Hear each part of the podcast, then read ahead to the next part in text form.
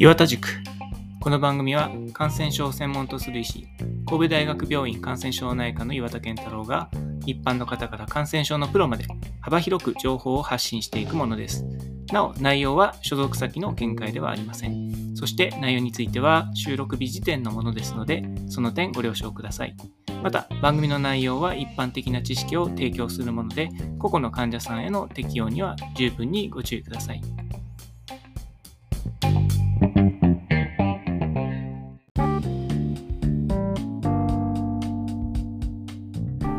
はい皆さんこんにちは、えー、これを収録しているのは5月29日の木曜日なんですけれどね、えー、ちょうどあのラジオの、えー、オープンカレッジ、まあ、市民講座みたいなもんですね。で、お話ししたことについて、ここでもお話ししたいと思います。で、タイトルは新型コロナとデカップリングというものですね。で、まあ、新型コロナはあの新たな様相を見せていて、それについて、えっ、ー、と、まあ、あの一回まとめてお話ししとかなきゃなと思ってたんですけども、えー、そんな話をしたいと思います。まずはアメリカについてですね。で、アメリカ合衆国はですね、えー、まあ、今5月19日の午前中ですけど、アメリカの時間でいうと5月18日の深夜ということになります。で、この時点でワールドメーターを見ると、えー、コロナに感染したのが8460万人。で亡くなった方が102万7000人ということになっていて、まあ、世界で唯一この100万人以上の方が、えー、亡くなった国というのがアメリカ合衆国ということになります。まあ、コロナで一番こう苦しめられた国の一つですよね。ところが最近このアメリカ合衆国であの非常にあのショッキングなといいますか、まあ、大きなあ報告がなされました。報告したのはアメリカの CDC ですね。アメリカの CDC っていうのは、えー、MMWR というあのモビリティモータリティウィークリーレポートという手法を出してますけども、まあ、そこがあ、えー、Slow Prevalence of Infection Induced SARS-CoV-2 Antibodies United States September 2021 to February 2022という、えー、報告を出しました、えー、つまりこれセロプレバレンスですね。あの抗体によって感染者が何人ぐらい、えー、いたかというものを、えー、調べたというものになります。セロプレバレンス。だからプレバレンスというのは、まあ、有病率になりますけれども、えー、血清学的にですね、えー、このコロナの抗体どれぐらいあったかというのを調べたというものです。この研究手法そのものはそれほど目新しいものではなくて、まあ、なんとならば僕らも実は神戸市でそういったものをやってます。これはあの、えー、2020年のまだあの第1波の頃ですね。えーと、神戸市で、えー、どれぐらいのそのコロナの感染があったのかっていうのを調べた、えー、抗体検査の研究を僕らはやってます。これ2つの論文になってます。で、えっ、ー、と、まあ、クラボーと呼ばれるものとアボットと呼ばれるものの2つの血清学的な検査をやって、で神戸中央市民のあの患者さんを中心にやったんですけど当時日本はあの PCR 検査が全然できてなかったと、まあ、キャパがなかったということで実際に PCR で見つかっている患者さんよりもはるかに多くの感染者がいたんじゃないかというふうに危惧されていました、まあ、実際蓋開けてみたら抗体検査で、えー、と見積もられる感染者の数っていうのは、えー、PCR で分かっている患者の10倍以上ということで、えー、と9割方の、まあ、感染者っていうのは実は、えー、補足されてないということが示唆されました。まあ、というようにですね、あのこの抗体検査っていうのはもう昔からずっとやっててですね、えー、それほど目新しい手法ではないんですけれども、えー、今回のその CDC の報告っていうのはその与えた結果というのがまあショッキングだったということになります。まあ、ちなみにですね、僕らがあの抗体検査のそのセロプレバランスの研究をやったときは、えーと、まだコロナのワクチンなかったですから、普通に抗体検査だけやれば、まあ、あの大体のことは見積もれたということで、えーとまあ、相対的にはそんなに困難なかった。まあ、もちろんやるのはすごい大変なんですけど、まあ、相対的には困難低かったんですけど、今ワクチンがありますから、当然ワクチンでも抗体上がりますよね。まあ、B 型肝炎なんかだからワクチンで上がった表面抗体と、えー、感染によって上がった表面抗体って区別できないですよね。というようなあの困難が生じるんですけども、これはあの S タンパクではなくて N タンパクを使うということで、自然感染とワクチン接種というのを区別できます。まあ、そういったことで今はセロプレバランスをやっています。で、えー、と今回、その CDC が発表したのは、えー、2021年の12月までの、えー、セロプレバレンスと、それ以降、えー、2022年2月までのセロプレバレンスを比較したという、まあ、ただそれだけのえー、研究です。で、しかもですね、あのそれは、まあ、病院での血清の、まあ、採血で取ったそのサンプルを使ったもので、まあ、ロッシュのものを使ったということになります。まあ、だから本質的に言うと僕らが神戸でやったこととやってることは全く変わらなかったんですけど、驚きだったのはその結果でした。で、えー、っとですね、全体で言うと、えー、っと、まず、2021年の12月までにはですね、33.5%の方が COVID-19 に感染していたということが分かりました。でこれだけでもすごい驚きです。あただまあ、アメリカ合衆国の、えー、国民は、えー、2020年のデータで3億2900万人ですから、えー、3億2900万人の、えーまあ、3割ということになると、まあそうですね、1億人ぐらいですかね。で、えー、っと、確定している患者さんが8400万人ですから、まあそんなに大きな差はないということで、まあそんなもんかなという感じになるわけです。で、問題なのはその先です。えー、2021年の12月以降ですね、えー、2022年の2月までにこの33.3%だったセロプレパランスが57.7%まで上がっちゃったんですね。6割ぐらい。ですから、さっき言ったように、アメリカは3億数千万の国民がいて、その6割ぐらいの人がですね、もうコロナに感染している。まあ、国民の大多数の人がコロナに感染しているということが分かったんです。で、年齢で分けるとさらにこれが驚きでして、え、ー、と、0歳から11歳は、えー、と12月までに44.2%感染していて、これが75.2に増える。それから12歳から17歳、まあ、いわゆるティーンの世代ですけども、えー、45.6%が74.2%。それから18歳から49歳、まあ、ここはあのあれですね、20代から30代という、まあ、コロナが一番感染しやすいと言われているそうですけど、36.5から63.7%。で、65歳以上、あ、ごめんなさい、え、ー、と、50歳から64歳ですね、えー、が、えー、28.8%から49.8%。で、65歳以上が、えー、と、19.1%から33.2%にというふうに、まあ、えー、要するにこのオミクロンがやってきた、まあ、2022年の初頭でですね、アメリカ合衆国はものすごい巨大な感染の波が起きたということが分かってるわけですね。で、えーと、特にその小さい子供ですね、まあ、小さい子供は10代コロナに感染しにくいと言われてたんですけども、オミクロンが来て様相が一変して、ものすごい感染が起きてしまった。それから、えーと、20代、30代の人たち、40代の人たちも6割以上の人が感染して、で、まあ、えー、子供は7割以上。で、えっ、と、50代から60代にかけては、まあ、半分ぐらいですね。で、65歳以上で33.2%ということになります。まあ、高齢者の人は、あのー、やっぱりブースターの効果っていうのが大きかったんでしょうね。それであの感染がぐっと減らされたと。で、若い人はもう、大体の人は1回は感染してるし、小さい子供になるともう3人に2人とかそれ以上の人は感染してるという、まあ、驚異的な結果が出たわけです。で、まあ、同じようなことは多分世界中で起きていてですね、まあ、この頃のですね、例えばワンワールドのデータとかを見てみると、まあ、イギリスとかドイツとかフランスとかデンマークとかスウェーデンとか、まあ、いわゆる欧米と言われている国、あるいはその韓国とかですね、えー、香港とかでもそうでしたけど、オミクロンがやってきてからものすごい感染のサージが起きていて、ものすごいたくさんの数の感染者が出たわけです。日本も例外ではなくて、日本もその第6波と言われている波っていうのは、過去の波、5つの波よりもはるかに巨大な波になりました。だからオミクロンが来てから感染者の数はものすごい増えたわけですね。で、問題はそこからです。えー、アメリカはですね、まあ、このように、その、子供だと7割ぐらい、大人でも6割とか、それ以上というふうに、ものすごい数の感染者が出たにもかかわらず、死亡者の数はですね、過去のアルファとかデルタが作った波よりもぐっと小さく済んだんです。もちろん死亡者結構出ましたよ。結構出ましたけれども、え、その数そのものは感染者が巨大になった割には多くなかったということになったわけです。それから同じことはイギリスについても言われましたし、フランスについてもドイツについてもデンマーク、スウェーデンといった国、まあ、特にデンマークとスウェーデンというのは、まあ、コロナ対策をぐっと緩和して、マスクもつけなくていいと日常生活を取り戻そうって言ったわけですけど、感染者が巨大に増えた割には死亡者は過去の波に比べるとぐっと減ったわけです。過去の波に比べて死亡者が増えたのは実は日本でした。で、これは日本はおそらくあの当初3回目のワクチン接種、ブースターが開始が遅れたんですね。これが一番大きかったと思ってます。それで死亡者は過去最高の数になってしまいました。が、このブースターを適切に接種していれば、感染者が非常に増えても死亡者がま増えないという、そういった現象が観察できるっていうことが、まあ、今回のその世界中の流行を見ていてそれから今回その CDC が出したセロプレバレンスを見てもですね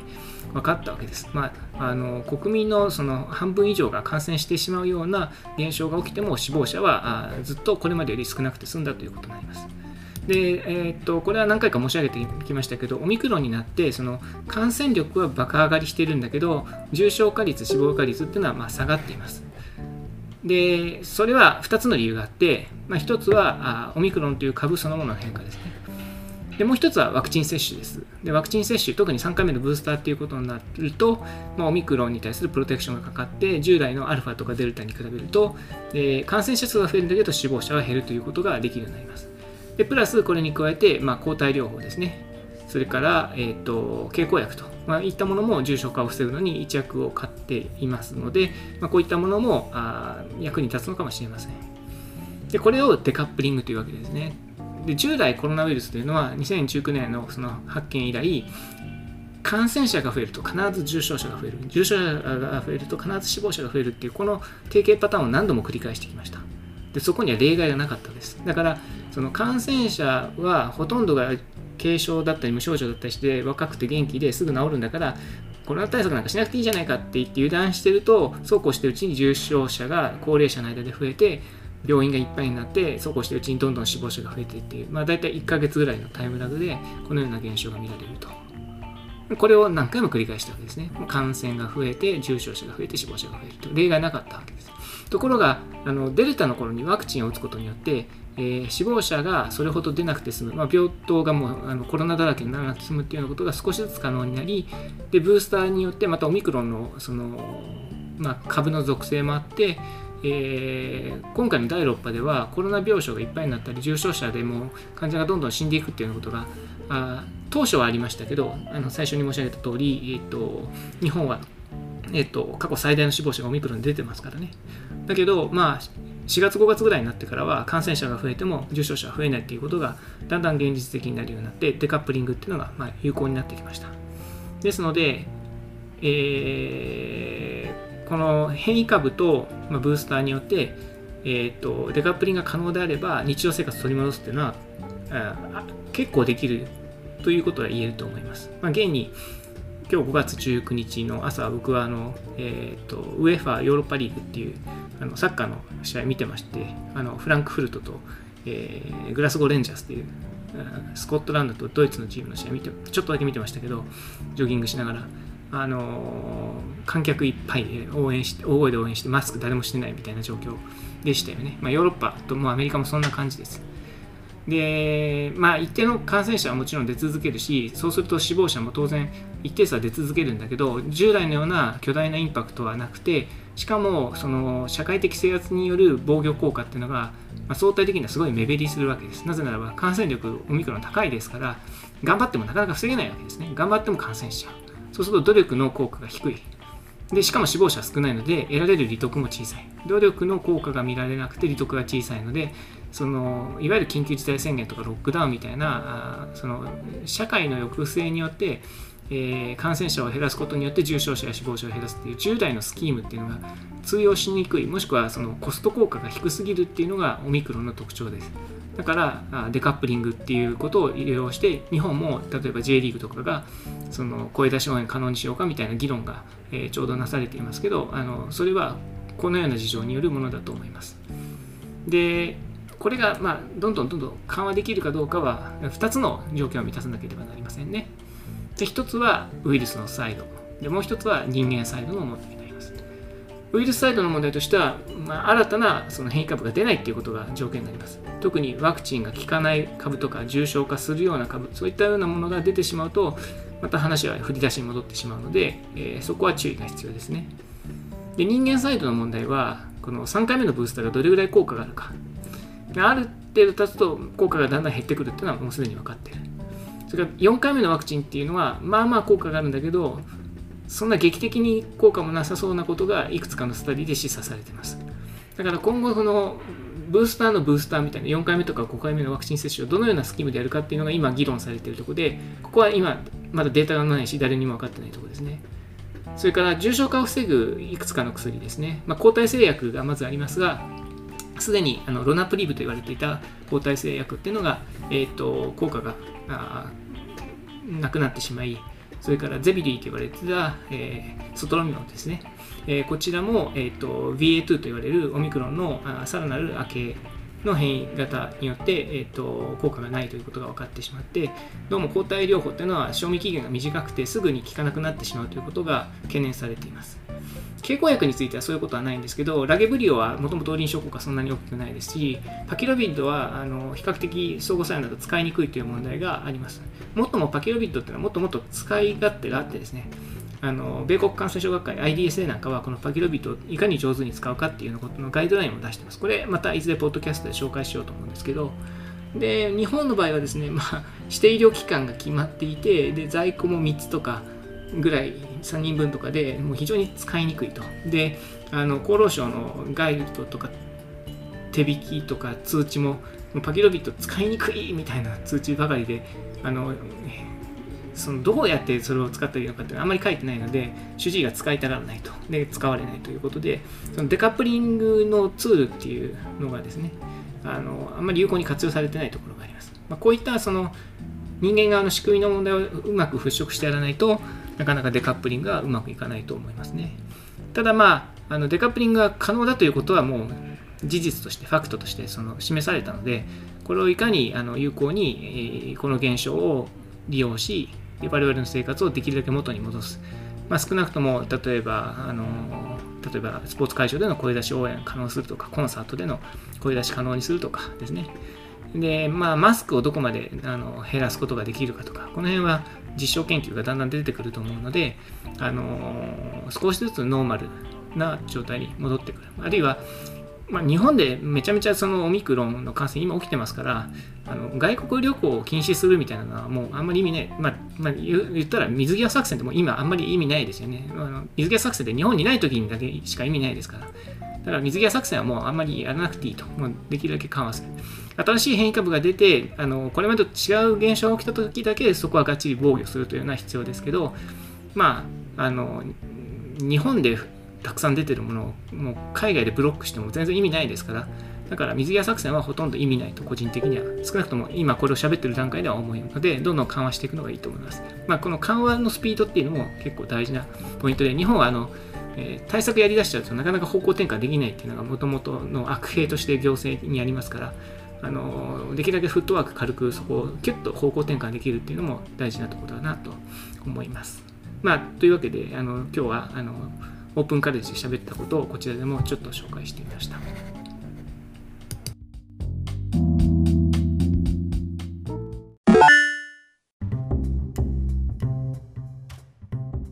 はい、それでは次はお便りです。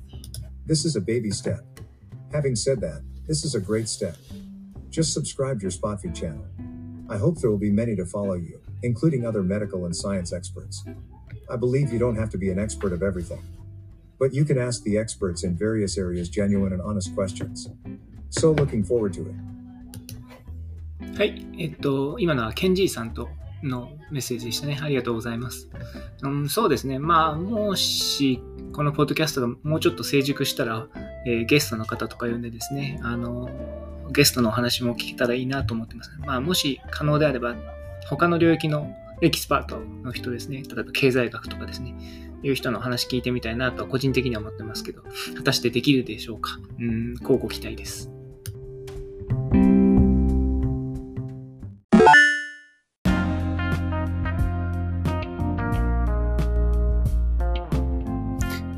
岩田塾ではお便りを募集しています。お便りは E メールまたは Twitter のハッシュタグ岩田塾でお願いします。メールアドレスはケンタロウ岩田1969アットマーク gmail.com です。それでは皆さん、さようなら。